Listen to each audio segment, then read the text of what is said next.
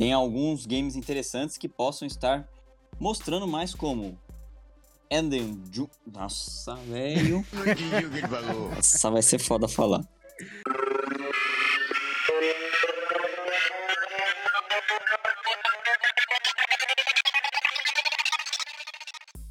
Bom dia, boa tarde e boa noite, pessoal. Aqui quem fala é o Daniel.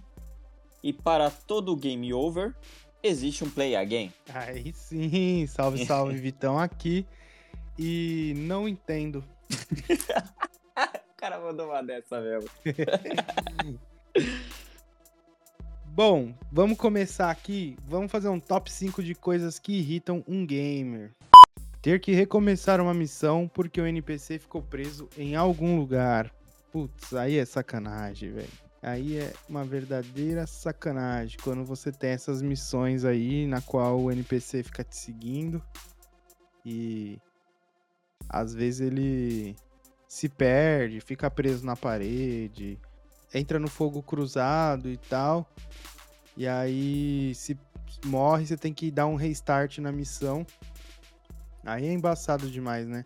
Há quem diga aí do, Resident Evil a, a Ashley, né? Ah, Ashley. Ah, Ashley. e morrer antes de se salvar. Cara, quem nunca passou por uma dessa? Situação típica de que parece que quem, amigo é, quem avisa amigo é. É. Pior que é mesmo, e tipo, às vezes acontece 10 segundos antes de você fazer a merda. É. A pessoa falou pra você: salva aí, hein? Melhor você não entrar aí que pode dar ruim. Amigo luteador, realmente dá raiva demais, né? Pessoas como o Jonathan, é, o próprio estilo de jogo que é cooperativo ou co-op pros mais íntimos aí. E a pessoa fissuradona pegando tudo que vê pela frente, né? Parece um, um aspirador, né? Enquanto você, você tá ali todo lascado, precisando de, de itens e tal. O cara é um Kirby. Kirby É. dos jogos. Literalmente, é, é o amigo Kirby, no caso. Ai. Hashtag Joe. Ou ainda, esperar o segundo jogador estudar a lista de movimento, cara. Mano. Quando você tá Putz. empolgado pra jogar o jogo, aí o cara, não, peraí, peraí, peraí, peraí. Peraí o quê? Não, peraí, deixa eu, deixa eu abrir aqui, ó. Deixa eu ver os códigos aqui, ó. Não vai me matar, não. Não vai me matar, não, não. Pô, mano, esses amigos, cara. O cara quer estudar o código inteiro. Aí, aprendeu? Ou no exemplo ainda do Street Fighter. O cara tá com. Quer, quer soltar um Hadouken. Enquanto não soltar o Hadouken, não quer voltar ao jogo. Pô, tá de sacanagem. E aí, e, e aí falando pra você, né? Não, não me ataca aí. Que... Deixa eu testar, deixa eu testar. Peraí, peraí. Aí o tempo acaba e você tomou um golpezinho porque ele tava testando e você perde, né? É, bem isso mesmo. Ou o inven- o inventário cheio, né? Nos games aí, que normalmente os. Tem alguns games que o, o personagem carrega itens infinitos e nem existe explicação pra isso, né? Porque como que você enfia tanto item dentro de, do além, né? Porque nem bolsa às vezes o personagem tem. Mas aí vem algumas produtoras aí resolvem colocar mais realismo no game e não sei se é pra sacanear o player, né? E boom, você vai pegar um item inventário limitado. Aí você fala, putz, e agora, né? Eis a questão. Largo isso, largo aquilo, aquele item é importante ou não é. E o pior de tudo é quando o item você acha que é importante, aí você vai lá vender e ele não vai. E você largou o item raro lá atrás. Puta, cara, isso é dar uma raiva. É, é cruel isso, na verdade. As produtoras que fazem isso, elas são cruéis. Bom, galera, vamos falar da Gamescom, que é um dos maiores eventos do mundo de videogame e computador e também contém alguns dos maiores anúncios e revelações do ano. Então bora aí, vamos pro Gira Gira. Nintendo fica de fora de uma das maiores feiras de segmento do ano. Ainda não entendo, mas PlayStation parece seguir na mesma linha de raciocínio e fica de fora. Mas em contrapartida, a mais falada do momento, Xbox e Bethesda vem que vem com tudo, assim como Ubisoft, Bandai Namco, Sega, Activision e a Coach Media, que teve seu nome alterado aí para Playon. Será que teremos grandes novidades das desenvolvedoras? ou apenas novidades. Então fique aí e ouça as nossas expectativas para Gamescom 2022.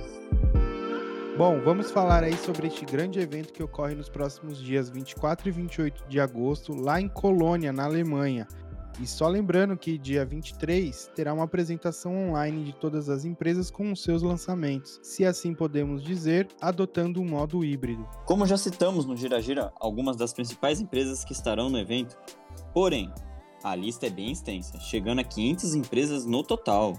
E podemos acrescentar mais algumas, principais como 2K Games, 505 Games, Team 17, THQ Nordic, Warner Bros, entre outras. Já ficou claro que Xbox e Bethesda só vai dar atualizações de títulos já anunciados, então podemos esperar algumas atualizações de Forza Motorsports, Redfall e o aguardadíssimo Starfield. Já a grande Ubisoft vem com nomes um pouco óbvio como Skull and Bones, uma detalhada apresentação de Mario and Rabbids, jogos feitos em concessão com a Nintendo e talvez até um Assassin's Creed.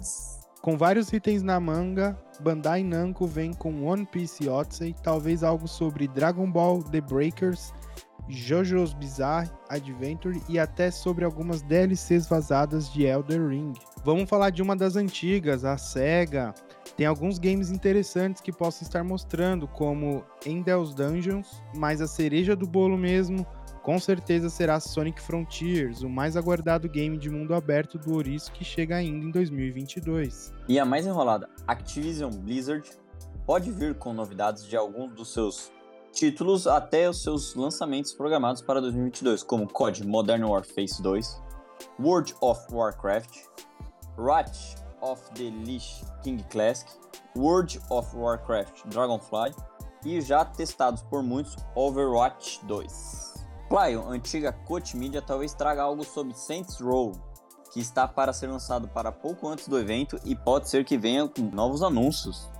2K Games pode trazer novidades de Marvel's NBA 2K23 e Teen Test Wonderlands. Seguindo aí, 505 Games, que é responsável pelo título Control, pode vir com algumas novidades de Among the Trolls e do RPG Euden Chronicles. A Team 17 tem como maior produção o game RPG Timésia. Ela também ficou responsável por Overcooked em 2022. Seguindo, temos a THQ Nordic, que pode ser uma das empresas responsáveis com grandes anúncios, pois pode vir aí novidades das franquias Darksiders e Metro.